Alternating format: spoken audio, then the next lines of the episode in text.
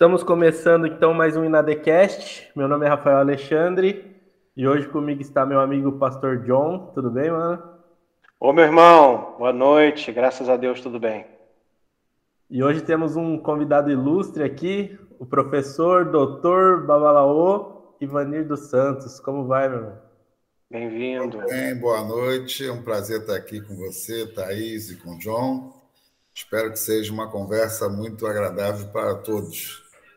Ah, vai ser, vai ser sim. Para começar esse bate-papo, né? E aqui, como não é, é sempre o nosso costume, nós gostaríamos de saber de você como você gosta de se apresentar. Você pode me chamar de professor, né? Doutor Babalô, que acompanha, porque na verdade já vi que estou falando com religiosos, né? Sim. Babalô é um título religioso, sem problema nenhum. E sou não só professor da UFRJ, né? Na História Comparada, no programa História Comparada, como também sou interlocutor da Comissão de Combate à Intolerância Religiosa.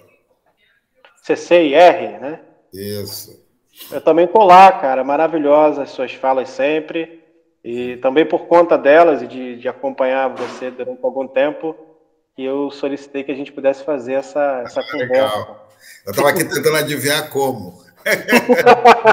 Quando chega até a mim, em dado momento, tem que sempre saber como. A gente estava naquela na última passeata em Copacabana. Eu sou da frente é. de evangélicos pelo Estado Democrático. Ah, legal, legal. Nós fizemos agora uma simbólica domingo agora.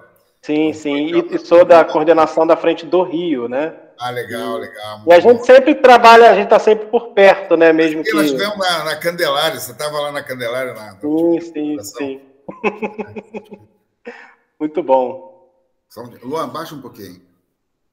Vai. E continuando ainda nessa, nessa informalidade que a gente já começou aqui, Babalô, conta pra gente um pouco do que, do que você gosta de ler, do que você gosta de, de ouvir no seu dia a dia. Ah, eu leio muita. Atualmente eu leio muita dissertação de mestrado, de doutorado, é, livros para poder organizar a disciplina, né? Mas leio muita coisa sobre cultura africana, né? Autores negros, eu gosto de ler muito independente da, do trabalho que eu tenho na, como professor e pesquisador, mas também é, outras literaturas que são importantes para nós. Mas geralmente, na grande maioria, autores africanos ou autores afro-brasileiros. Né? Eu gosto muito de ler alguns afro-americanos também. E gosto de ouvir, como todo mangueirense, né? eu moro na Mangueira, né? nascido na área popular, gosto de ouvir samba, né? Também tem que ter o pagode, mas sou obrigado a também ouvir funk, né? A minha é do funk, né? Mas de música popular brasileira. Na verdade, a minha tradição tem mais a ver com a música popular brasileira e a black music, né? Que foi muito importante na minha juventude. Bacana. Eu também gosto muito, cara. Aqui, é, na Zona Sul não tem tanto samba, né, Ivani? É. Aqui, aqui, a gente está privado do samba. Quando tem, aquele sambinha me, me misturou. Gostava do Cacique de Ramos, né, do, da Serrinha. Aí a gente tem, tem uma qualidade melhor, né, Ivani? Eu tenho um filho que ele, ele organiza, articula as rodas carioca de samba, né? Tem as rodas de samba. Meu filho é envolvido com isso. Um dos meus filhos é envolvido. Então, vira e mexe, eu sou chamado para um lado, para o outro, né? lá estou eu. e quase não gosta, né? Vai fazer esse sacrifício, né?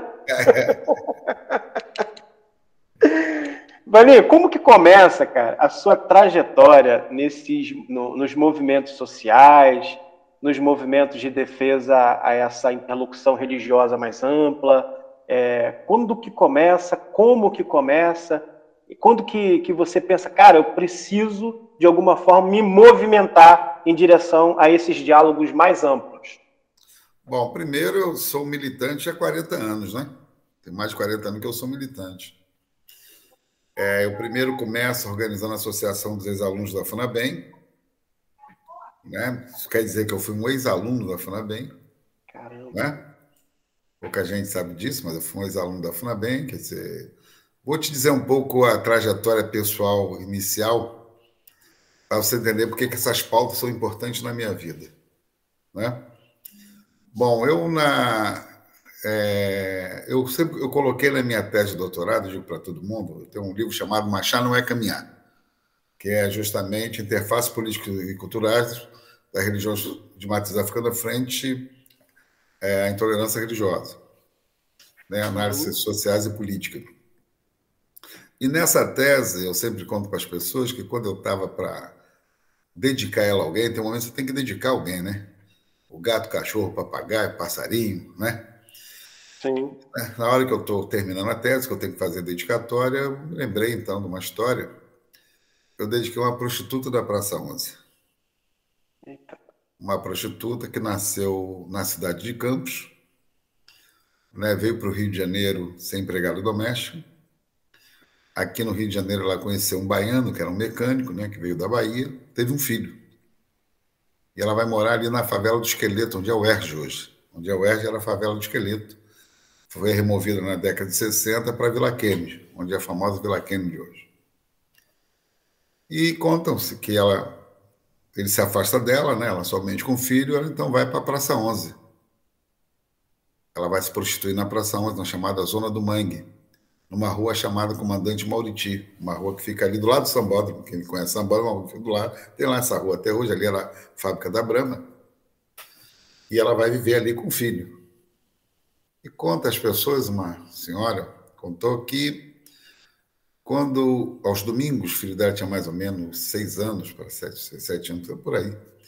O filho dela, ela arrumava o filho dela aos domingos, né, dava comida a ele, vestia ele bonitinho e trazia na comunidade.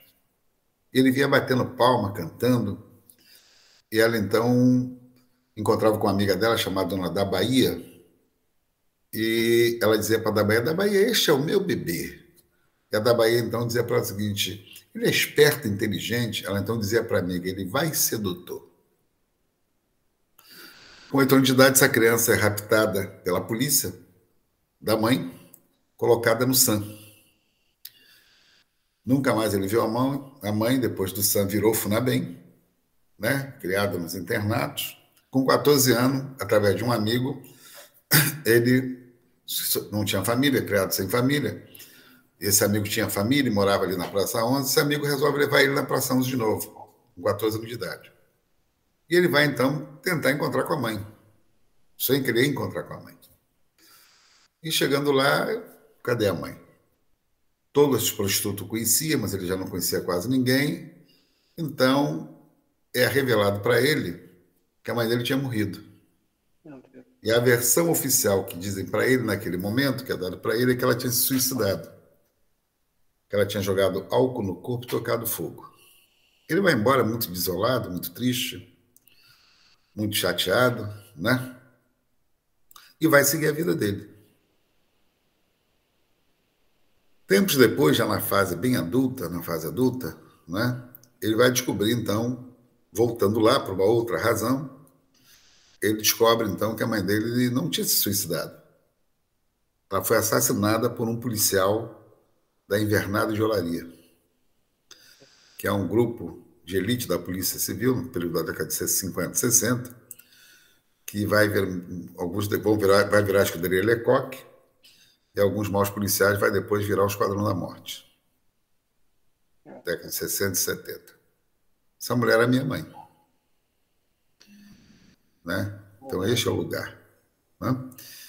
Então, eu levei a minha vida toda sempre lutando por direitos humanos, contra a violência policial, né? Se você for por todas as chacinas dos anos 80 e 60, você vai pegar, vai me pegar à frente delas, né? Exigindo justiça, né?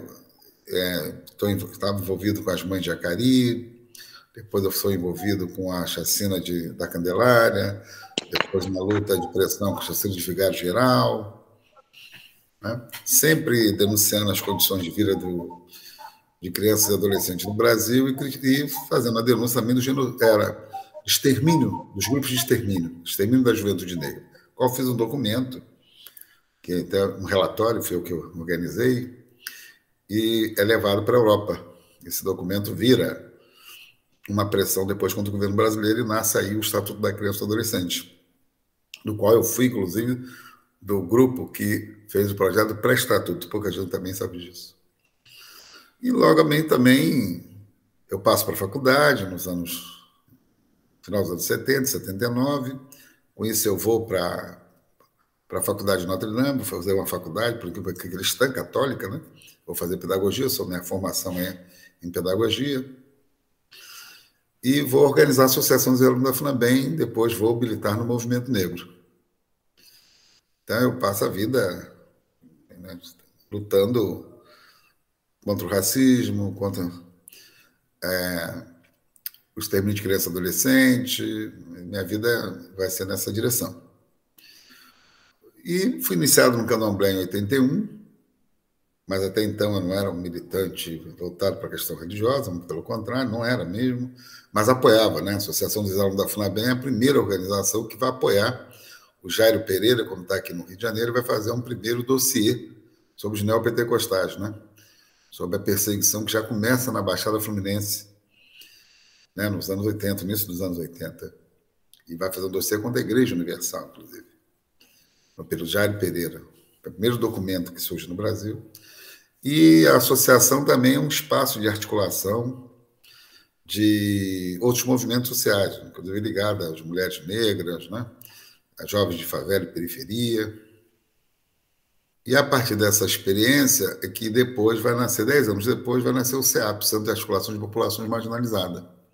Nasce com essa concepção, é onde vai ampliando a articulação com o pessoal. E o Jair Pereira vira um dos, dos, dos fundadores do CEAP, assim como Joselina, tem um grupo grande de mulheres negras, né? Então, e na época, é engraçado, a Associação dos Ex-Alunos é o primeiro grupo popular que consegue apoio financeiro na época do movimento ecumênico internacional. Pouca gente sabe disso. Das agências ecumênicas. Né? Na época era é, a ICO, que era da Holanda, da Igreja Reformada também holandesa, depois do Pão para o Mundo, que é da Igreja Luterana na Alemanha, o Christian Aid, que era da, da Inglaterra, ligado à Igreja Anglicana, quer dizer, vários grupos. Era o único grupo, um dos poucos grupos que não tinha intermediação de nenhuma igreja, nem de uma outra grande liderança. Isso é um dado importante de ser observado. Né? Então, nos gerou uma independência muito grande, também uma incompreensão muito grande. Né? E depois a SESI, né, a Coordenadoria Ecumênica da Bahia, acompanha né, esse trabalho. Então, é uma experiência genuinamente popular, de origem popular, que não passa pela igreja, que não passa pelo sindicato, que não passa pelo partido político. Né, então, essa é a origem né, do nosso trabalho, da nossa articulação, e que sempre reverberou muito. Então, essa independência sempre gerou muito incômodo, né? Porque é muito natural que os setores populares organizados passem por esse viés, né? Ou passem pelos partidos políticos, ou passem pelas igrejas, ou passem pelo sindicato. Né? E não é isso que acontece conosco. Não é isso. Né? Uhum. Então, gera muita tensão. Gera independência, mas gera intenção, gera incompreensão também. Você observa que se você fizer qualquer pesquisa nos anos 80, 90 até o ano 2000, a maior liderança que lutava por direitos humanos contra grupos de extermínio no, no país era a Associação dos Ex-Alunos da FUNABEM primeiro e depois o CEAP, Centro de Articulação de População Marginalizada. Não era o setor de médio. Esse trabalho, inclusive, é que vai trazer direitos humanos para a ótica popular. Porque até então, nos anos 70, e os anos 80, a marca dos direitos humanos tinha a ver com a questão dos presos políticos da ditadura militar, os perseguidos pela ditadura militar. Não tinha a ver com o campo popular.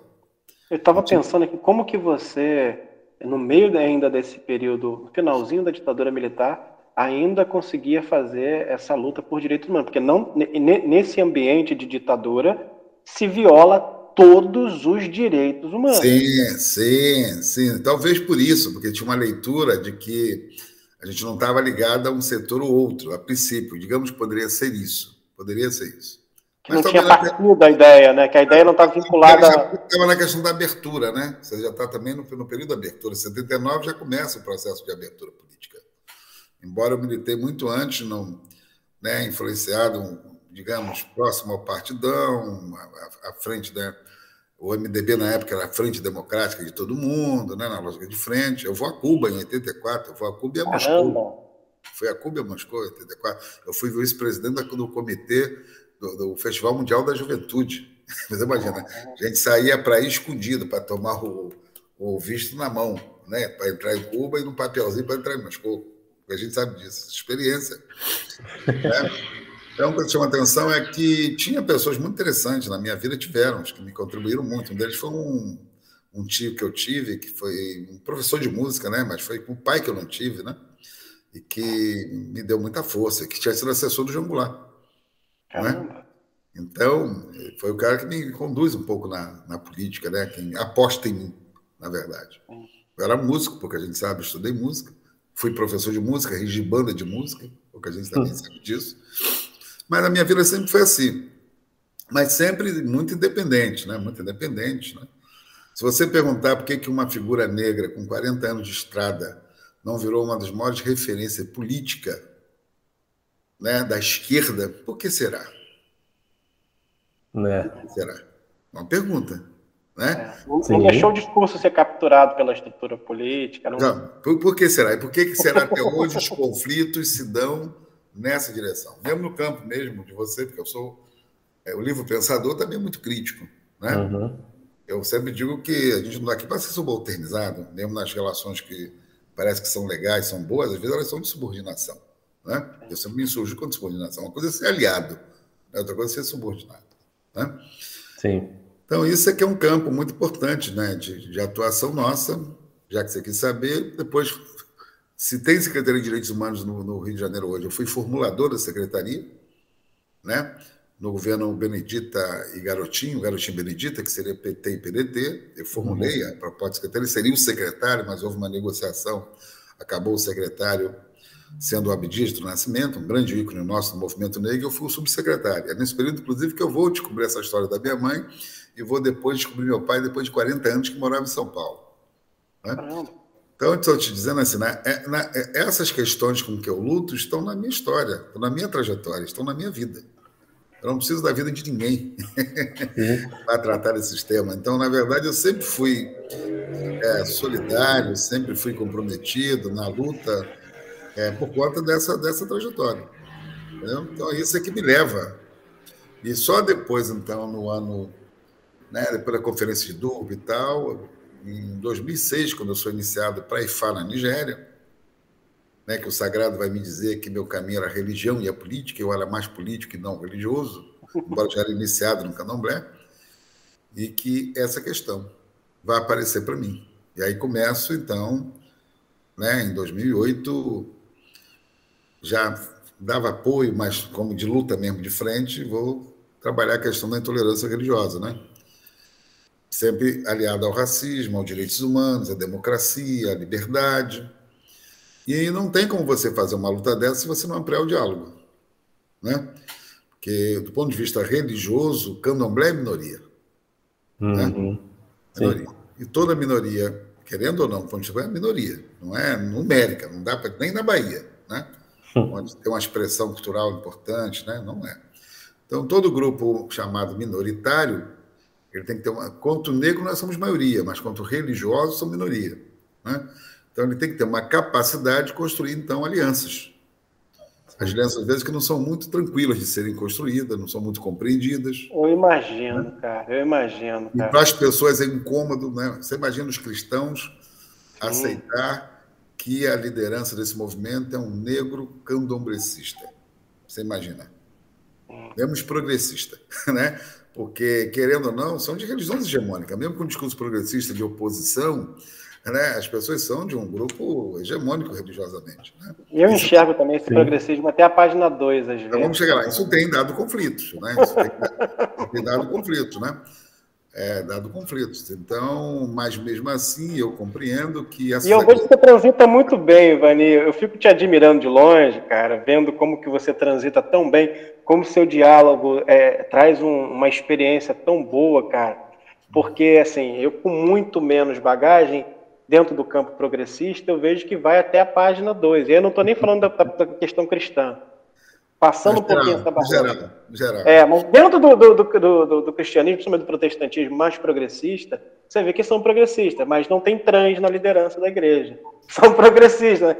É um progressismo que vai só pela beirada, vai, vai escolhendo, meio que faz um Frankenstein, entendeu? Ele pega só as partes que ele quer, né? Ele é progressista peronomútil. Assim, diálogo não pode ser assim. Eu tenho dito. Você vê, eu lembro que quando é, eu levei o Kleber Luca num candomblé, que ele foi atacado, e eu segurei na mão do Kleber Luca, né? ele fala até isso hoje publicamente.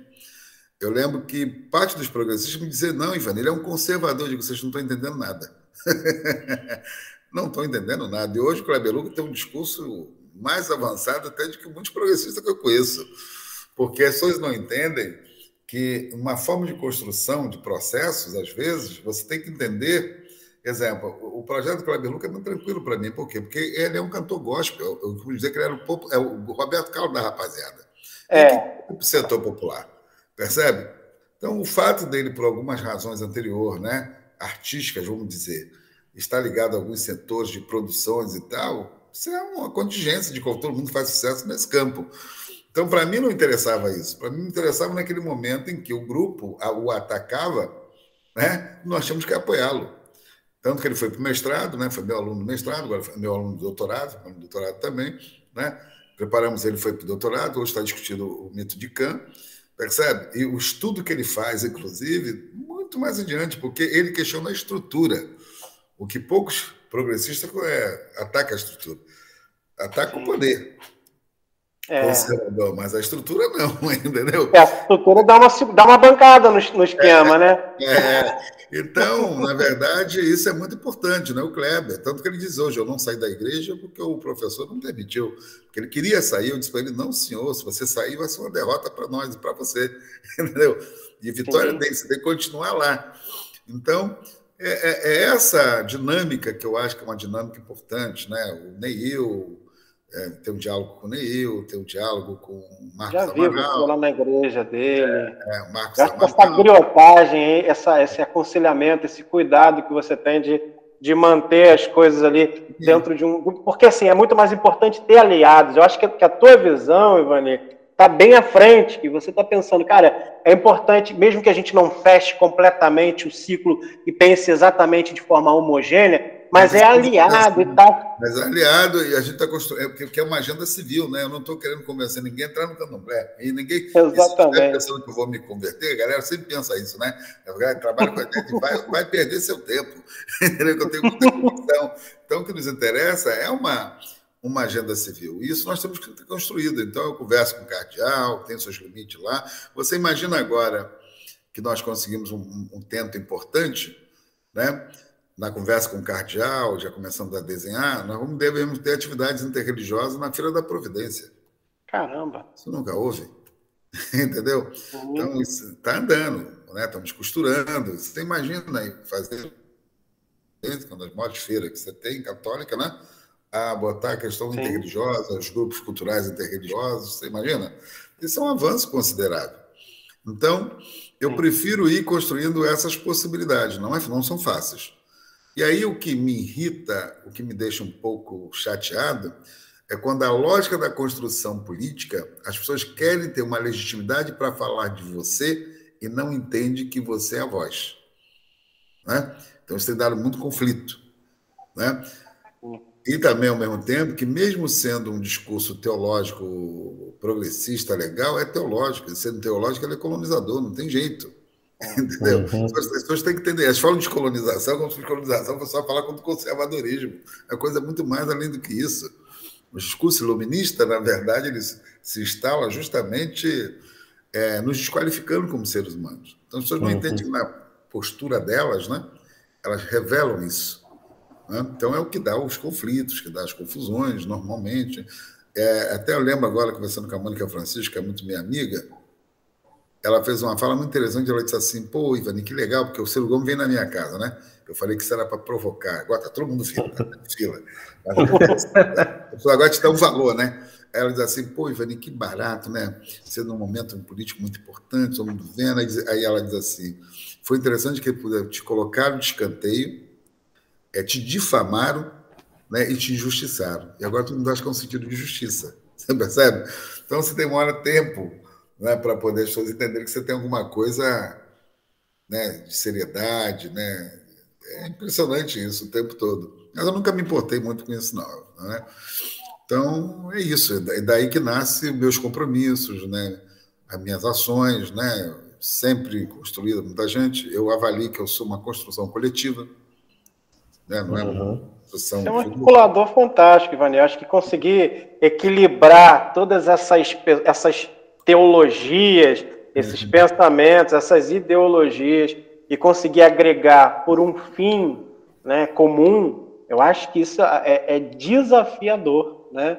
É, é realmente um caminho que é, é, necessário ser aquela pessoa que é, não só carrega a espiritualidade como um pêndulo, mas alguém que carrega a espiritualidade como uma realidade, uma encarnação. É o que eu me torno, né? É, é o que eles, é o que eles, é, é, o que eles levam, né? Essa espiritualidade ela é boa por isso. Digo, eu não sei nem onde eu vou chegar, dizem isso, né? mas eles me empurram. entendeu? É, é, como eu aprendo com meus sábios na Nigéria, né? meus hoje, né? Ele diz assim: o dia que você entender que você não tem que conduzir e ser conduzido, tudo dá certo. Então, estou no momento da condução, né? eles estão me conduzindo. Então, tem coisa. É, é, hoje eu estou aqui com vocês, não?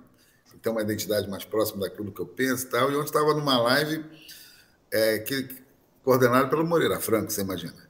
Entendeu? Meu tava, Deus do céu. Né? Todo mundo me ouvindo, né? Com o pessoal, a fundação do PSDB, do DEM, do Cidadania, né? É, do PMDB, assim, eu estava lá falando, né? Me chamaram, me convidam, mas é, eu nunca tenho medo, as pessoas têm muito medo. Não, cuidado, cuidado com o quê, rapaz? Eu, eu não vai botar nada na minha boca para me falar, eu falo. Entendeu? Dia que botar amarrar na minha boca, tudo bem, mas ninguém vai dizer né, o que eu vou falar.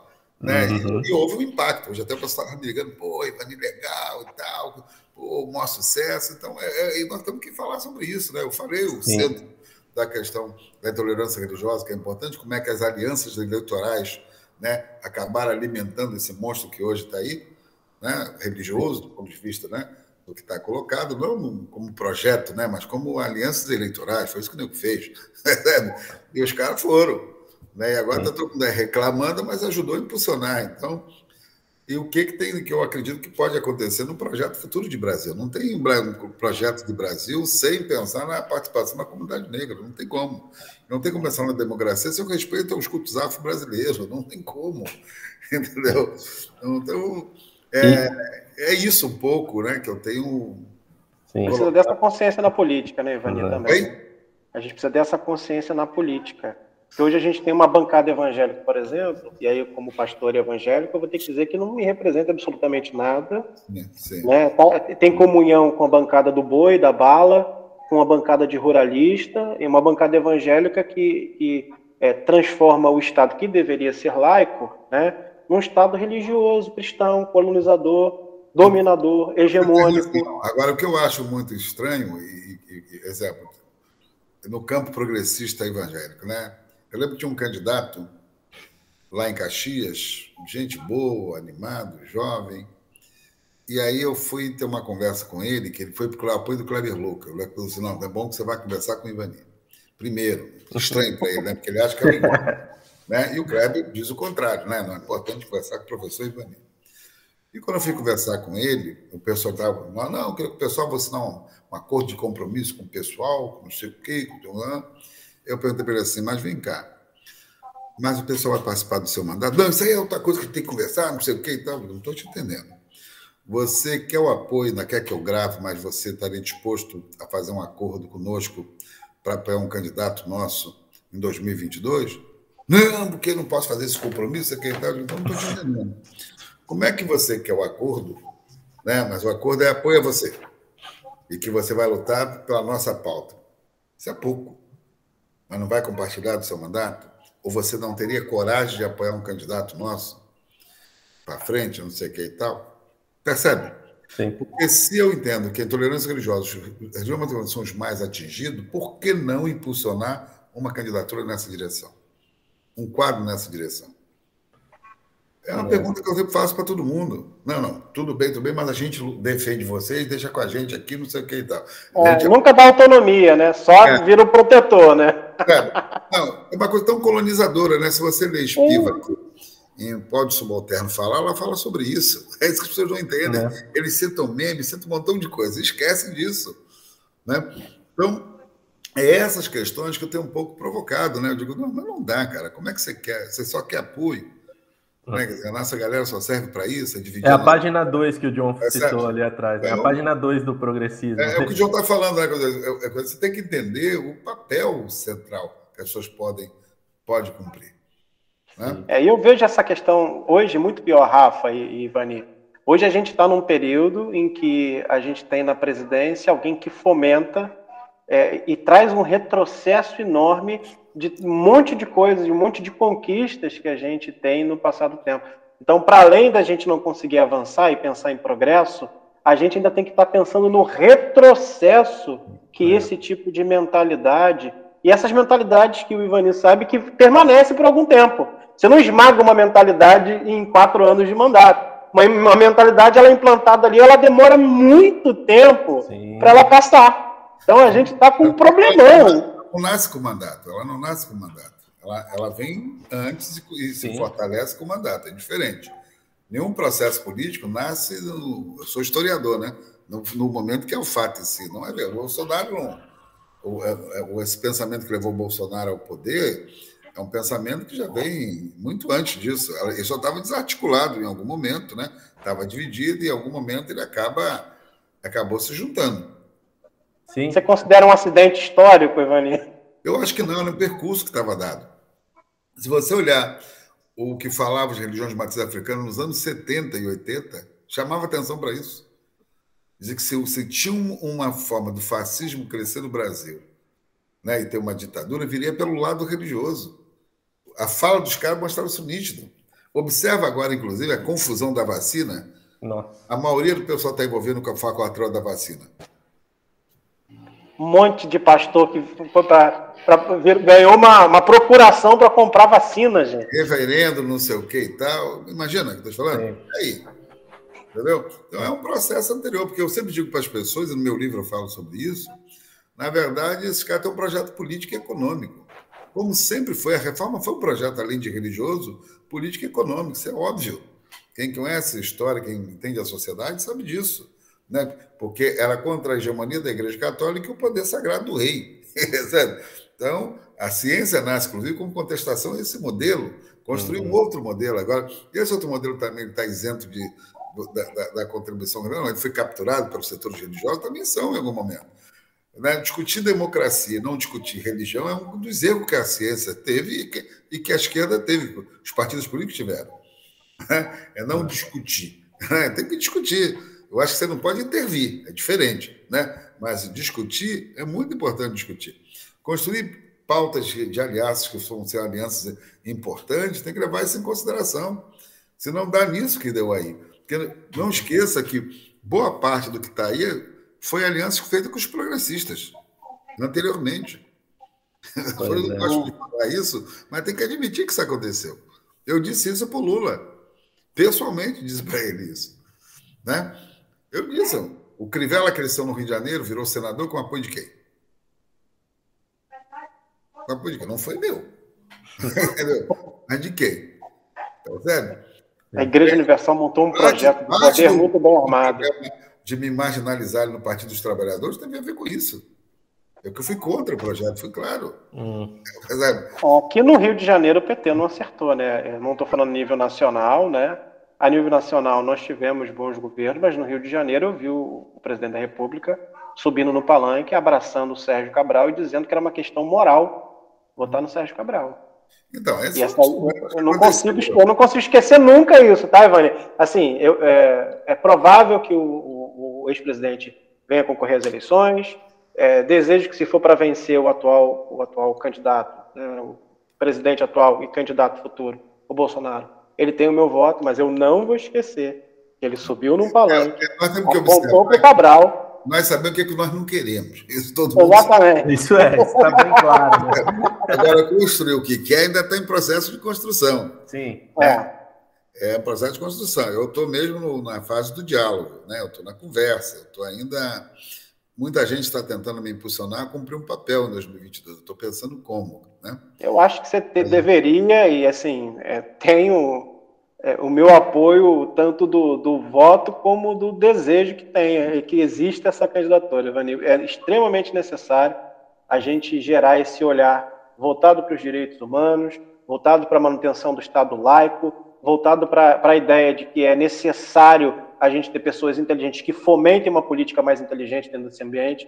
Então, assim, e principalmente que a gente possa proteger é, porque é assim que eu creio agora também como um caminho de fé, mas como um caminho existencial, que é, a parte das minorias foram inferiorizadas.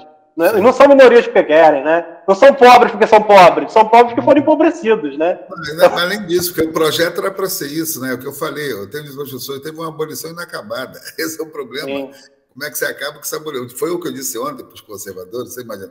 É justamente isso que eu, eu me referi para eles, né? Eu falei, e aí? Aí o cara fala, não, porque aí os empreendedores, não sei o quê, um discurso bonitinho. Eu falei, pois é, mas você sabia que a Caixa Econômica nasceu justamente por iniciativa dos, dos africanos e dos escravos alforriados, que era uma caixa de pecúlio para comprar o forrio, o cara não sabe, entendeu? Tem que mais produzir do que isso foi comprar o forrio. Hoje é o maior banco. E ver se ele tem linha de crédito hoje voltada para essa comunidade. Não existe, entendeu? Foi criada do esforço do, do, dos, dos alforriados para comprar alforria. Era uma caixa de pecúlio.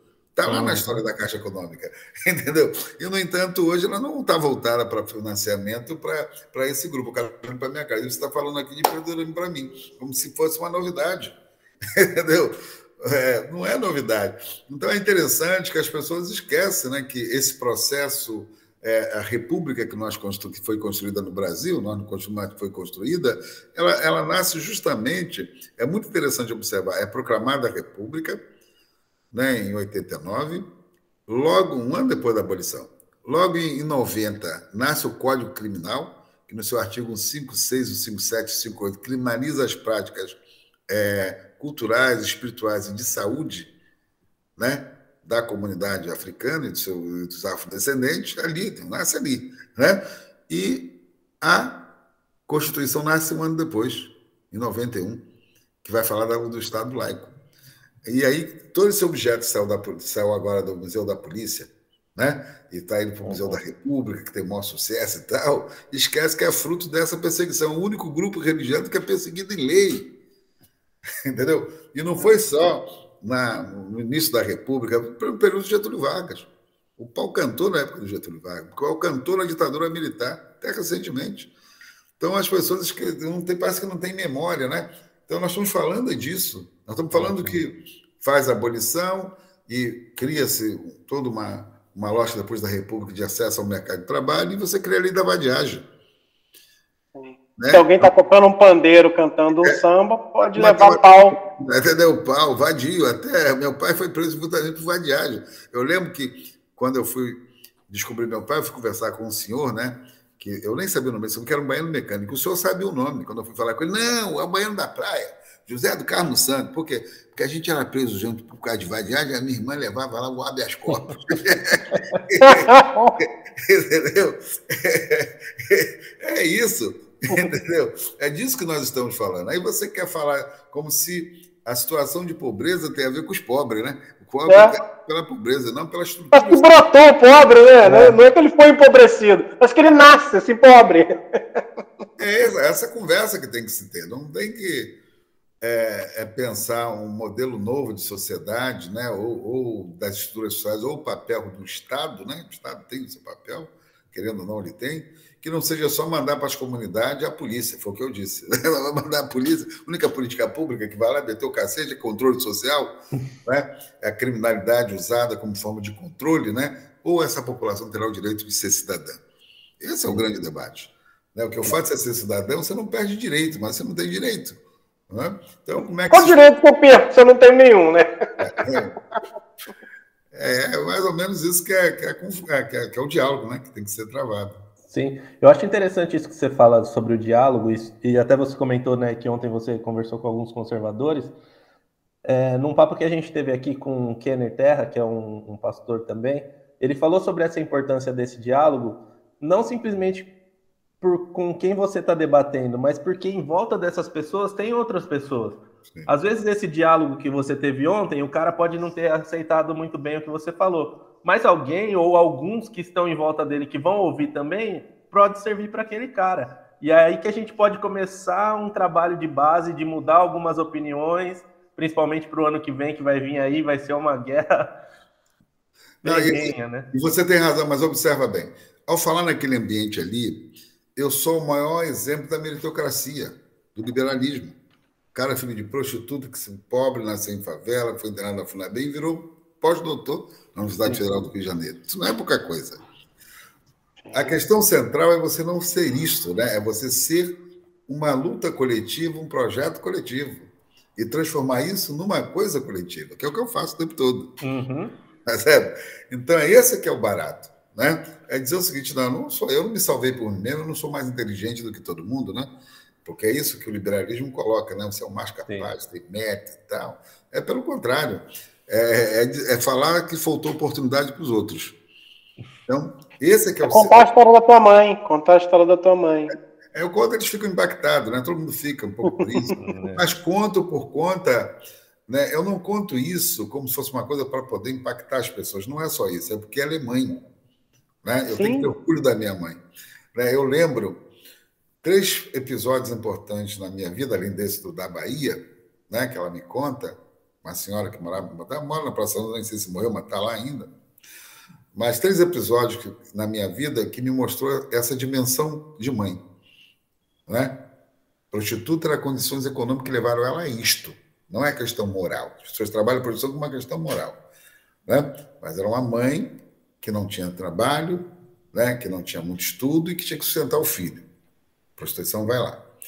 Então, eu, eu rompi com essa visão moral justamente em três momentos importantes. Um deles é quando, ainda nos anos final dos anos 70, não, meados dos anos 70, eu estou procurando as coisas e tal, vou descobrir então que eu tinha um padrasto que estava preso na Ilha Grande. E vou tentar falar com ele, né, para poder saber, que me procurava saber a história da minha mãe, né? Chegar a algum nível, a família dela, alguma coisa lá. E aí eu vou na Vila Kennedy, né? A mãe dele morava lá, a dona Abigail, que era minha avó, né? Trabalhava com meu neto, tem maior carinho por mim. E vou na casa do Jurandir, um dos maiores compositores da Mangueira, aniversário dele. Eu estou lá conversando e tal, com o Jurandir e tal, entra uma senhora, uma, uma mulher negra, bonita. Aí ele conversando assim, olha, você lembra desse rapaz aí? Ela disse, não, quem é? É, é o filho da Sônia, filho do Broto. Aí ela, não, Sônia tal, porque ela tinha sido prostituta na Praça 11. E aí eu faço um discurso muito ressentido né, contra minha mãe e tal, muito de raiva, né? Aquela coisa que você não sabe como é que vai processar. Ela fica me olhando, ela olha, ela diz assim: Olha, vou te dizer uma coisa, você não podia falar assim da sua mãe, não. Eu amo. Sabe por quê? Muitas das vezes ela era expulsa do quarto que ela alugava para poder fazer vida. Vocês dormiam de bar na marquise. Você dormia, ela velava o seu sono. Muitas das vezes faltava um prato de comida ela batalhava um prato de comida, você comia, ela olhava. Certo? Um baque, né? Uma grande mãe. Né? Depois, em outro momento da minha vida, eu estou. Em 86, eu sou candidato a deputado estadual pelo Partido dos Trabalhadores, pelo PT. Eu não morava na Mangueira, morava fora. Hoje eu moro na Mangueira, na época eu não morava. E aí eu vou subir na mangueira para fazer campanha, todo mundo não sei o que e tal, e vou subir numa área aqui e vou na casa da Nicinha, que também tinha sido mulher do irmão do Broto e também era da Praça 11. E quando eu chego perto dela, dou a ela o panfleto da campanha, né, para pedir voto, ela olha para minha cara e diz assim: que maravilha. Queria muito que a sua mãe te visse hoje. Ela. Eu olho para ela e digo assim: mas por que então? Por que, que aconteceu? Eu não sabia que ela tinha sido assassinada. A versão que eu tinha era outra, que ela tinha se suicidado. Ela disse assim: Não sei, que o maior sonho da sua mãe era sair da vida e te fazer um homem de bem. Meu Deus. É, Percebe? E depois, então, a história do doutor. Porque o que era ser doutor para minha mãe, né? História da Bahia. O doutor era ser advogado para defendê-la né? Uhum. da arbitrariedade da polícia. Eu fiz a vida toda lutando contra a arbitrariedade da polícia. Alguém me conduziu a isto. Com certeza. né? Então, é, é isso. Né? Quer dizer, você entender a dimensão humana das pessoas, não é o lugar que elas estão, em que condições elas foram jogadas, né? mas é, é você olhar para o cara do crack e responsabilizar o cara pelo crack. Alguém maior é responsável por isso, não é só ele. Sim. Não é só ele. A sociedade não gosta de ouvir isso, né? mas ela tem que ouvir. E também nós temos que saber falar. Né? Então, é, na minha trajetória, na minha história, isso que conta. Né? O que conta é. Você imagina chegar aos 67 anos de idade, é, pós-doutor na Universidade Federal do Janeiro, com seis filhos, cinco passaram pela universidade, uma está ainda, pelo menos, está fazendo a sua graduação, né? Uma é médica veterinária, outro administração, metido com questão cultural, mais velho. Os outros dois do meio estão fazendo mestrado, um faz mestrado no IBGE e o outro faz mestrado na UERJ. A outra, mais novinha, né? A, que está na universidade ainda, uma não está ainda, que está muito crescendo ainda, mas é, é presidente do DCE da UERJ lá de São Gonçalo, do CA, né, de História, ou de Pedagogia. Você imagina que a Sônia teve quatro netos que estudaram na UERJ, onde eu nasci, favela. onde ela morou, que era uma favela, favela do esqueleto. Você percebe? Que história.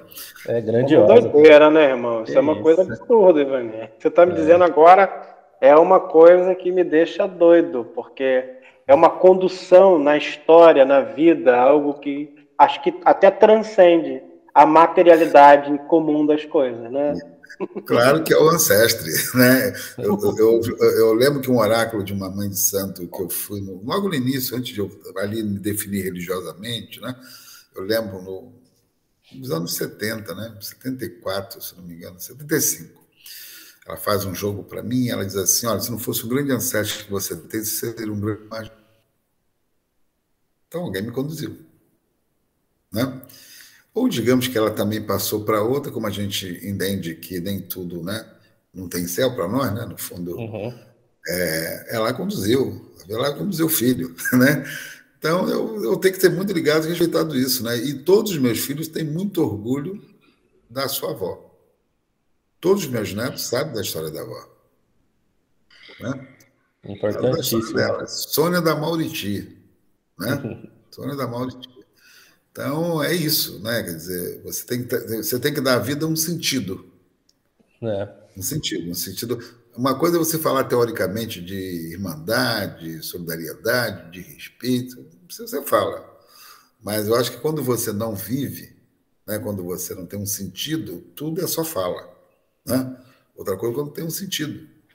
Né? E eu transformei tudo isso na minha vida, em vez de transformar em revolta, em ódio, em raiva, num sentido de luta por justiça. Que bom. E... Uma história muito maneira, né, cara? Meu Deus. Ivani, você que vem atuando tanto tempo né, nessa luta em prol das liberdades, direitos humanos, da pluralidade, contra o racismo, intolerância religiosa, né, tantas coisas que você vem aí atuando, e você disse para a gente que já há mais de 40 anos, né? É, como você vem, vem do cenário de hoje, né? Você que já passou por tanta coisa, você vê que esse, esse cenário tem, tem, se agravado nesses últimos anos devido a esse fator político e religioso? Inegavelmente. O, o cenário, na verdade, nunca foi bom. Uhum. Nunca foi bom. Historicamente, nunca foi bom, se você observar. Uhum. Em algum momento tem mais de democracia, obviamente, nós, os setores que avançamos, nós avançamos, né? o movimento é um dos movimentos sociais que mais avançou nos últimos anos inegavelmente num governo mais popular e democrático. E justiça seja feita, não é só do Lula, o governo do Brizola primeiramente. As pessoas têm que ser, elas têm, têm que deixar de fazer a defesa somente do seu grupo e entender isso. Primeiro foi o governo do Brizola, o primeiro governo a assumir respeito aos direitos humanos, né? E assumir que favelado tinha que ser chamado de cidadão, tinha que ter educação de qualidade, foi o Brizola. Né? no, estado do Rio de Janeiro. Né? Tanto que o conceito de direitos humanos virar direito de criminoso e bandido tem a ver com isso. Os conservadores reagiram com esse, com esse projeto, com essa narrativa, e que tem muita força social, se você observar. Mesmo setores progressistas acham a mesma coisa, às vezes. Né? Então, primeiro foi o Brizola, foi um, demarcou um campo muito importante no Rio de Janeiro. Um dos primeiros governos progressistas, né? de esquerda, no fundo, e comprometido, que é, é onde uma liderança política vocalizava isso. Não vocalizava de vez em quando, não, vocalizava no seu principal discurso. Isso é verdade. Eu, repeti, eu fiz a campanha do Brizola em 82, mas eu fui o Partido dos Trabalhadores, né? eu fiz o contrário. Né? Mas tem que reconhecer isso. Inegavelmente, depois que o papel do, da redemocratização do movimento negro, de alguns quadros negros que foram experiências em São Paulo, a comunidade negra, o Conselho da Comunidade Negra em São Paulo, outras experiências que houveram em outros lugares, né? abriu possibilidade que no governo Fernando Henrique, com a, ou melhor, com a marcha, primeiro de 88, feita pelo movimento negro, pela falsa abolição, depois com a marcha de 95, do bicentenário Zumbi dos Palmares, né? que nós fizemos em Brasília, entregamos para o Estado brasileiro um documento reivindicando política pública, isso é um demarcador. Né? Inegavelmente, abriu uma possibilidade, pequena, mas foi uma possibilidade, já no governo Fernando Henrique. Né? E em 88 também, que nasceu a Palmares, Fundação Palmares nasce em 88. Né? E aí fez o grupo. E hoje está estranho, né? É, é, fez o grupo ministerial, correto? Depois, o outro momento importante, que houve unidade do movimento, todo momento que o movimento negro teve unido, ele conseguiu vitórias importantes. 88, 95, depois 2000 2021 que é a Conferência de Duba, né? que o movimento negro leva a maior delegação, a sociedade civil negra, para fora do Brasil, para Duba, para o Chile, para o encontro regional no Chile, onde é, aparece pela primeira vez no documento oficial brasileiro a questão de cota, política de ação afirmativa, o papel das mulheres negras né, organizada e as ONGs de mulheres negras na, na assessoria junto à própria, à própria a própria ONU, a, a, a, delegação oficial brasileira, era do Comitê Nacional e Internacional, foi um marco importante, e depois parte do documento de Duba virou é, virou pro, é, programa oficial do governo do PT, do, do, do, governo Lula, da campanha do Lula, que veio a CEPI. Tudo, tudo isso veio nessa esteira. Inegável que nesse período do governo Lula, o governo Dilma um pouco, né, mais menos, mas um pouco, né, com um retrocesso já ali, né? Tem que também observar isso, o retrocesso não veio só, veio ali também. Né? É, avançou a, a, pauta e a agenda. Né? E, porque a lei 10.639, diferente do que o Lula diz que é dele, não é dele. A lei é anterior a ele, na legislatura anterior, feita pelo Congresso. Né? E é sancionada por ele. É a primeira lei que ele sanciona, não é dele. Ele sanciona como presidente da República ok? Ali da história da África, né?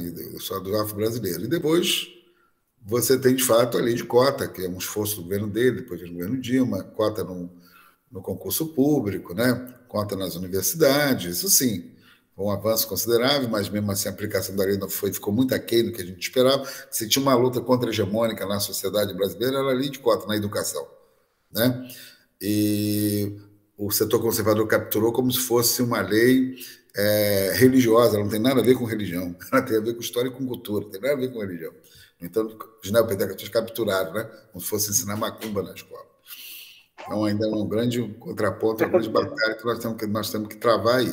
Mas, inegavelmente, avançou. E, ultimamente, retrocedeu muito. Mas observe que, mesmo tentando retroceder, o movimento que mais avança e o debate que mais avança na sociedade é a intolerância religiosa e o racismo.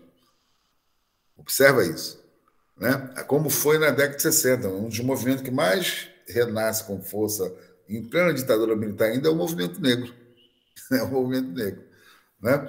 E agora é a mesma história, né? A questão do, do Freud nos Estados Unidos, o impacto que tem isso, a questão lá do que aconteceu lá no Carrefour em Porto Alegre, a dimensão que se toma, como é que hoje as empresas têm tentado trabalhar esse tema. Observe como a TV Globo mudou muito a sua configuração. Não é importa achar que é mercado ou não é mercado, isso é um debate, mas mudou a sua configuração. A maior televisão que a gente nem quase aparecia. Entendeu? Isso virou uma pauta. Né? Então, por mais que na visão do Estado, da lógica do Estado, da lógica do governo, né? que o Estado também é extremamente conservador, mas do governo, e a sociedade também é muito conservadora. Já há reações, e é o tema que você vai observar que mais cresceu. nesse momento. É o tema que mais cresce. E está tudo envolvido com a democracia. Então. Sim. Eu, como economista, vejo que também tem uma segmentação aí, porque é lucrativo também de alguma forma. Né? Pode ser novos mercados, né? porque na verdade é só isso, é novo mercado e também tem uma questão do, pela diversidade no mundo. Né? Também tem isso, muda as configurações no mundo. Né? É, é os europeus estão virando minoria na própria Europa, entendeu? É. Novos segmentos têm crescido. Então, esse é que é o problema aqui. No Brasil, tem uma maioria negra, você vai continuar mantendo ela fora. Não é nem que for na lógica A mão invisível do mercado conduz tudo. Uma hora ou outra, conduz alguma coisa, principalmente para quem quer lucrar, a custo é. de qualquer coisa mas, mas, mas, também cria novas outras possibilidades. Tudo bem que vai aparecer um conservador que quer, negro que quer ficar rico, mas também avança uma base de, de interlocução e de consciência maior ainda. Tanto que eu acho que nessa eleição vai ter uma coisa que não tinha, que é o voto racial, que dificilmente se tinha. Nessa eleição tem aparecido cada vez mais. Depois da morte da Marielle, isso teve um impacto e com certeza vai tender a crescer. Tanto que não adianta os partidos só querer arrumar candidato só para ajudar a legenda. Eu acho que vai ter que começar a pensar nas representações majoritárias. Eu já fiz essa provocação em 2018. Boa parte da crise do povo comigo tem a ver com 2018, porque eu disseram uma vaga para o Senado, né? E me coloquei numa disputa. Ninguém me deu a legenda. Quem me deu foi o, foi o PPS, antigo partidão. Aí depois dela rasteira se arrebentaram, entendeu? Então, mas já estava ali colocado. Porque a gente já dizia o seguinte: devido ao cenário para enfrentar o Bolsonaro, você tem que ter uma, uma a política é feita não só de narrativa, ela é feita também de simbolismo. Né? Então tinha que ter uma coisa que simbolizava contra esse o estado de coisas. Entendeu? Então, para mim, era dois votos. Com certeza, acho que a gente poderia ter ganho as eleições, né? Mas é porque não era só a narrativa que estava no cenário ali. Não entenderam isso, né? Todo mundo achou que ia ter unidade, que ia fazer o Chico e o Lidberg. Um erro. Eu, eu já dizia isso antes, né? Talvez a, parte da, da raiva de uma galera tenha a ver com isso, né? e eu saí sobrevivi. Né? Nesse momento nós sobrevivemos. Mas era um projeto, a gente dizia que não era o nome em si, era o projeto e o simbolismo. Né? E mesma coisa, observe o que aconteceu nos Estados Unidos, o Trump, né? o Biden. Olha a vice dele, quem é? Como é que mobilizou a comunidade negra? Como é que esse debate mobilizou e ganhou força? Verdade. No Brasil vai ser a mesma coisa, não pensa que não vai ser. Entendeu? Então, vai ter que pensar, na verdade, como é que se trata, não só do ponto de vista da narrativa, do conteúdo, da proposta que tem que se trazer, mas do simbolismo. Né? E eu estou amando isso, Ivani, porque isso é uma revolução na maneira de fazer as coisas. Estou amando isso uma história que falando. É isso que eu estou defendendo. Foi isso que eu disse ontem lá. Você imagina você dizer para o pai, não, não é todo mundo. Né? Tanto que, pô, show, Ivani, foi muito bom, deu um show. Vocês não querem pensar em terceira via, não querem pensar em um novo Brasil? Não tem esse novo Brasil se a gente for por essa via. Essa via é uma via importante. Né? O simbólico é muito importante. Simbólico é importante. Tudo. É disso que nós estamos trabalhando, é nisso que eu estou um pouco ouvindo as pessoas. Muita gente vem na minha casa, vi agora o diretor, do, o presidente do PCdoB, batemos um papo, falei a mesma coisa. Né? A presidente da UNE, eu disse um pouco a mesma coisa. O Ciro veio na minha casa, eu disse a mesma coisa. Né? Ontem eu disse a mesma coisa. Eu não digo uma coisa aqui, outra ali para agradar. Eu digo aquilo que é minha convicção, que eu acredito que pode acontecer no Brasil. Agora, claro, você imagina uma frente que a gente possa construir onde tem os setores minoritários importantes, onde tem os setores progressistas importantes, né? É, religiosos importantes, os setores da juventude, né? no cenário, os anarquistas, todo mundo junto. Você imagina uma configuração de, de, de modelo de, de proposta de governo que nós nunca tivemos. Sim, eu né? tive hoje na, na aldeia Mata Verde Bonita, aqui em Maricá, uhum. eu estava ouvindo a cacique, a cacique Jurema, que é a cacique do lugar, ela falou que só vai conseguir ter, de fato, uma representação na prefeitura quando um indígena daquele, quando um daqueles dos povos originários estiver lá. Porque, do Sim. contrário, ela fica falando, falando, falando, e a voz dela vai vazando. Pelo Todo mundo acha legal. Nossa galera acha legal. Não, não, daqui é a nossa cacique. Entendeu? É, então, né? tá aqui o negro, né? O nego me chama de não, para isso eu não vou. Entendeu? Não me chama para isso que eu estou fora. Né? Mas o, o barato né, do diálogo, né? Exemplo, eu vou semana que vem me encontrar com a Liga das Escolas de Samba. Eu lembro que uma das caminhadas que nós não tínhamos um dinheiro, ninguém acredita. Teve uma caminhada que a gente não tinha um dinheiro para alugar o carro, o carro, o trio elétrico. Né? E eu dizia para todo mundo o seguinte: assim, não basta a gente ter o trio elétrico, o povo vai atrás. Não tinha um dinheiro. é, é. Aí o pessoal, não, Ivanino, não sei o que, não tinha, não tinha nada. Eu fui na liga eu, eu liguei para o Jardim, o Jardim da Liga, meu o povo da Mangueira aqui, a Liga me deu dois trem elétricos, foi das maiores caminhadas que nós temos. que as pessoas não dialogam, né? elas têm muito. Né? E nós temos esse trânsito, né? nós estamos, e o que eles dizem para mim, eu digo, não, você tem uma coisa que todo mundo admira, que é o trabalho e a respeitabilidade. Então, quando você tem isso como um cacife, é muito bom. Tem que saber como é que você usa, né? Mas é ou que você coloca a serviço. Então, é, é isso é que é importante. Então, eu fico muito feliz, né, de, de ver que estamos ganhando campo, tempo. Eu ainda brinco, né? Agora é mais bonitinho ainda, né? Porque professor, doutor, né? Babalaô, professor, doutor, nem sabe o que é babalaô, mas professor, doutor, todo mundo sabe. Né? Então, é, é, que, que, que, não é muito comum, né? Porque o pastor né, já é seminarista, né? Estudou no seminário, né? O padre estudou no seminário, mundo acha que tem um curso superior já, né? Digamos, pai do santo, não, né? Como é uma tradição oral que é muito diferente, né? a sociedade tem um pouco isso também, né? Não, porque sabe como é que é? Agora, professor, doutor, é outro papo. O cara é porra doutor, rapaz, entendeu? Então, Aí o assunto é diferente, a conversa é outra. É outra. Eu sempre digo o seguinte, ó, preto e macumbeiro deixa de discriminar. Agora, professor e doutor é obrigado a respeitar, não tem jeito. entendeu? Mas é isso. Muito bom, muito bom. É, Ivani, tem uma pergunta que a gente também sempre faz aqui para os nossos convidados, e dada a sua trajetória toda, tanto é, política como religiosa, eu queria saber de você hoje, quem ou o que, isso aí você fica é, tranquilo para responder como quiser, mas quem é Deus para você hoje? O Lodomar é uma força criadora. O Lodomar é o criador. Eu observo que essa força criadora, onde foi que ela. De onde saiu essa ideia da força criadora? Todo mundo acha que a África é politeísta, mentira. Né? Observa, o, o, o, que se chama de Deus no Ocidente, né, que o Ocidente pegou, vem dos uhum. Cush, vem da tradição Cush. Até porque os hebreus né, eram vários, é que Deus tinha várias formas, né, vários nomes. Entendeu? Você esquece disso. Da judaica sabe disso que eu estou dizendo. Vários nomes mas é dos custos. Observa onde era é, o Jardim do Éden. Todo mundo fala o Jardim do Éden, Deus fez a sua criação. Vai lá ver onde era. Eu sempre pergunto às vezes, pastor, né, pastor, onde era o Jardim do Éden? Ficou olhando para minha cara. Por quê? Porque a visão hegeliana, a leitura hegeliana que se faz, a partir da, do, Hegel, quando traz a filosofia grega, né? como se ela fosse cristã, e vai universalizar tudo, né? o que é o, o barato aí? Ele pegou o que é vertical e tornou horizontal para todo mundo. Universalizou.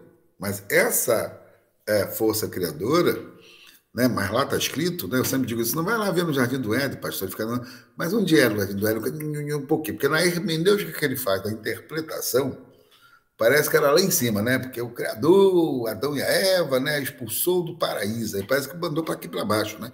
Porque a, a, a, hermenêutica é isso, que é a interpretação, né? Que parece que é sagrado, porque é engraçado que a hermenêutica vem de Hermes, né?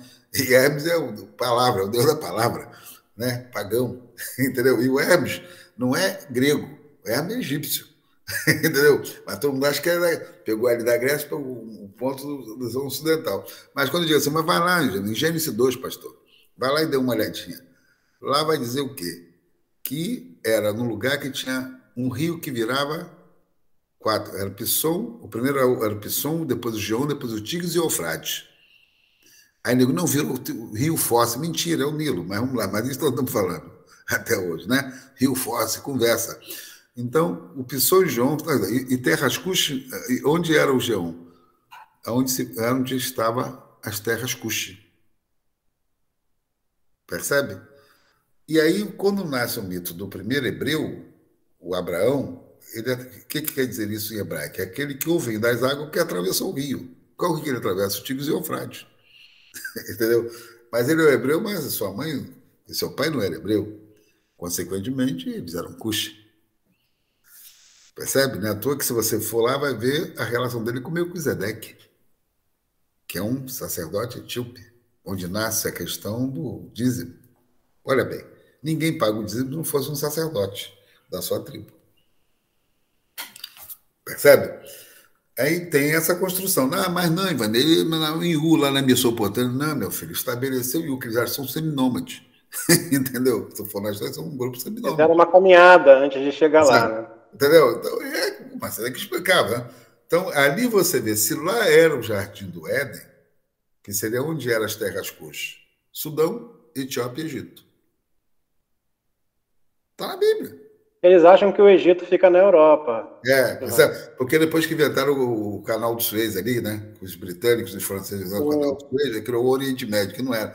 Era, era o Ásia Menor. Entendeu? É. Mediterrâneo. Então, é, é, essa que é a questão. Então, essa é uma construção que é feita.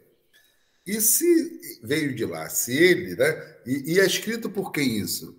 Pelo outro africano, né? Que é o Moisés. Os primeiros livros foram escritos pelo Moisés. Percebe? Ele está falando disso. Ali estão tá as práticas, inclusive, de consulta ao oráculo né? e oferenda a Deus. É isso que eu faço até os dias de hoje. Então, Deus, para mim, é isso. Essa força criadora. Percebe? Alguém capturou, entendeu? Alguém fez outras leituras. Né? Deu uma embranquecida, né? Deu uma embranquecida. Mas não... essa energia, ela existe. Por isso que eu, não, eu sempre digo assim, eu não discuto dogma, nem discuto fé. Para um bom diálogo, você tem que respeitar dogma e fé. Agora, dialogar só para entender que, meu filho, alguém mudou, não foi eu, não. Eu sigo o que ele mandou fazer lá, porque era dar o melhor da sua colheita e o melhor da sua criação. Vai lá ver, então. Né? Vai lá ver é, nos dois filhos né, deles o que, que, o que, que acontecia. Ok? Está na Bíblia. O Antigo Testamento todinho fala dessas práticas. Era um oráculo. Você falava com Deus por sinais. Outra coisa é quando nasce a imprensa né? e a Bíblia passa a ser popularizada. É outra conversa. E aí seu filho se fez homem. Aí o homem né, passa a ser o centro, que até então não era. Você falava com Deus de outra forma. Então, essas construções que eu tenho todo respeito a elas, não lhes dá o direito de desqualificar a minha forma. Porque ela é milenar.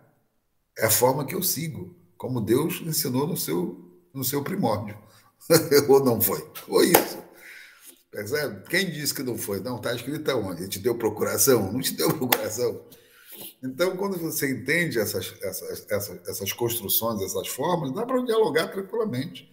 Então é isso que eu acredito em Deus, sim. Deus para mim hoje é isso. Mas sempre foi de justiça, até porque ele nunca foi onipotente para nós. Nós nunca fomos sua imagem e semelhança, nós somos sua partícula. Olha como a leitura é diferente. Nunca fomos imagem e semelhança. Se fosse, todo mundo era pretinho até o dia de hoje. Não pode ser. Né? Quer nasceu lá, como é que é? Percebe? Nós somos sua partícula. Ele nos fez da onde? Da lama. Não foi do barro, é da lama né? É da água com a terra que deu a lama, botou você para ter o fogo, né? Do sol para poder endurecer e foi levado a ele e dado o emi sagrado. Isso está na nossa história. Isso, está na cultura iorubá. Isso é muito antes. Cultura iorubá nós estamos no ano 10.064. Caramba. Isso é muito antes dos hebreus e muito antes dos cristãos. Quem é que copiou quem de quem? Percebe? O Ctrl-C que os gregos deram nos egípcios foi absurdo. Percebe, né? Percebe Jolano? Quem conhece, isso quem estuda, sabe? Né? Eu, eu, gosto de falar com quem estuda. Eu também brinco com os pastores, às vezes, não, você estudou, não vem com essa conversa, não. Então você sabe, você leu, você pode até não dizer que é isso, mas você leu. Percebe? Eu, eu lembro que eu fui numa escola dar uma palestra, aí um menino fez essa pergunta, mas um pouquinho que ele fez, mas diferente, né? Ele disse assim para mim, como é que ele falou? O senhor acredita na Bíblia? Aí eu falei assim, estou lascado, né? Que se eu disser que não, e, e 80 alunos negros, numa escola aqui no subúrbio, eu percebi que quase 90% dos alunos eram evangélicos. Aí eu falei assim, caramba, eu tô frito. Como é que eu vou responder isso? Logo de cara, a turma toda parou ficou olhando para minha cara. Eu disse assim, meu filho, que eu saiba, a Bíblia é a história de um povo com Deus. Aí ele olhou para mim, já riu, né? Não é verdade? Ele falou: é. E esse povo é os hebreus. Eu sigo os yorubás que não estão na Bíblia. Aí ele entendeu. A Bíblia não fala dos yorubás. Fala dos hebreus, eu não sou hebreu. eu, como pastor, vivo dizendo isso. Aí ele relaxou, entendeu? Aí, aí ele relaxou. Que aí ele sentiu a armadilha, né? Que ele eu falei, que eu saiba é isso, não é? Dos hebreus. É uma narrativa de um povo Mas que é esse povo? Dos hebreus. entendeu? Eu sigo os Yorubás, não está na Bíblia, entendeu? Não, não, é citado da Bíblia. Aí ele olhou para mim e riu, né? Ele, não, não, não, tudo bem. No final acabou até Não, também lá tem um centro na minha casa, tal. porque ele me mandou, primeiro perguntou qual era a minha religião, depois perguntou se eu acreditava na Bíblia. Eu falei, estou lascado. Né? Falei, eu vim aqui dar aula de eu vim fazer uma palestra sobre história, não vim fazer uma palestra sobre minha. Mas é importante saber dialogar né, com, com, os meninos, porque senão você já quer afirmar e tal, e dá uma encrenca do caramba. Então tem que saber dialogar. Sim. E você sabe dialogar muito bem, Ivani. Você tem um, um diálogo muito, muito abrangente, você consegue transitar nesses espaços que você sabe que tem um bioma um pouco ácido às vezes. Sim, E isso, para mim, é um orgulho. Eu, eu te observo muito, porque isso, para mim, é um orgulho, porque eu tenho muita dificuldade, até com o povo evangélico, né? Eu tenho dificuldade com eles, porque, é, para além de ignorarem um processo histórico enorme, de esmagarem as minorias, de desejo de hegemonia, de estar jogando or, né? questão de dominação, é, querendo ser maioria em algum momento, fazendo um caminho completamente avesso do que Jesus fazia, e o senhor sabe bem. Né? Mas. É, o da Galileia é uma coisa, o de Roma é outro. Exatamente. O Constantino né? é outro, né? Tem um da Galileia e um do Constantino. Primeiro, depois tem o outro depois. Aí, aí tem o da reforma, tem o da contra-reforma, e aí a gente vai indo. Vários, né? Agora, o da Galileia, que é onde começou, era, é outro papo. Era outra parada. Eu tenho muita esse dificuldade de Esse acolhia todo mundo, vivia no meio da rapaziada, é. entendeu? É, ele é mais com a gente, né? Ele ia gostar daquele, daquele samba da mangueira, ele ia é, gostar é, de caminhar no meio das humanidades. É esse é aquele que a gente, de fato, é, crê. Eu e aquele que. Eu na mangueira, né? Quando eu juntei o religioso para sair na mangueira, deu uma encrenca do caramba. O pessoal está dizendo, não, ninguém está ofendendo ninguém, rapaz. É Depois que entenderam, né? Vou ficar meio chateado comigo. Não, não, é problema seu. A mensagem foi boa. É a tem nada a ver. Sim, sim. E aí a gente te agradece muito, Ivani, por esse bate-papo, cara. Não. Cara, é, a gente da, da, Frente de Evangelho, que eu faço parte, sou da coordenação, já caminhamos juntos em, em, vários, em várias lutas, em várias batalhas. É, já te acompanho também é, dentro da parte acadêmica, também sou acadêmico de teologia. Bom, né? bom. E é, caminho também em direção a uma teologia que não simplifique tanto para diminuir e não possibilitar esses encontros, é, porque, na verdade, é, o espaço que nós temos da vida é tão breve, eu acho que a gente pode criar muito mais pontes do que, do, do que, que muros. Né? Que muro, acho que o muro não está com nada. e a gente tem uma admiração muito grande por você.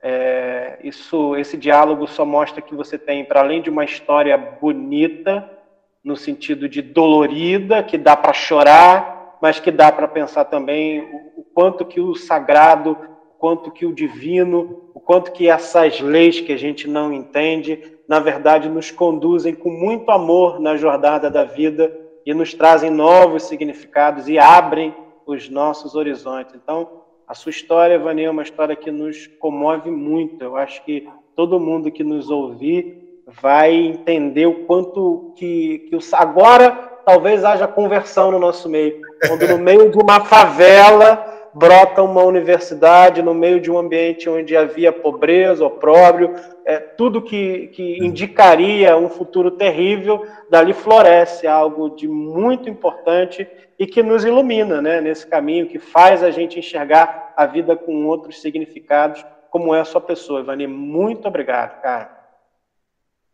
Eu que agradeço a vocês, né? agradeço a vocês o carinho, né? o convite. Eu costumo dizer que tem uma galera que não me convida, me convoca. Né? nem sabia o que era, o pessoal disse aqui, não, não, vamos lá. Né? Estou é, pesquisando, não sei quem é. É muito, é muito isso. Todo mundo que entra na minha agenda pede encontro, eu sempre não fala, pede, vamos lá. Mas o mais o importante disso é que o Criador ele é maravilhoso. Sim. Né? As pessoas às vezes ficam achando assim, eu falei assim, gente, na minha, na minha prática espiritual e cultural, aquilo que eu sigo, também tem milagre, entendeu? Eu não precisava estar no outro lugar para poder dizer que não fez, o, que o Criador fez maravilha da minha vida, que meus ancestros fizeram maravilha da minha vida, também faz, ué. Entendeu? Uhum. É, eu sou um exemplo disso, como outras pessoas são exemplos também disso. O, o que não dá direito é de achar que é superior. Né? Isso já é uma bobagem. A, a, força divina, ela sabe onde ela se estabelece, ela sabe o que, que ela vai buscar e sabe que lugar que ela te faz. Né? Sim. Eu sempre digo isso. Né? Eu, eu, era minha casa evangélica aqui em casa. Né?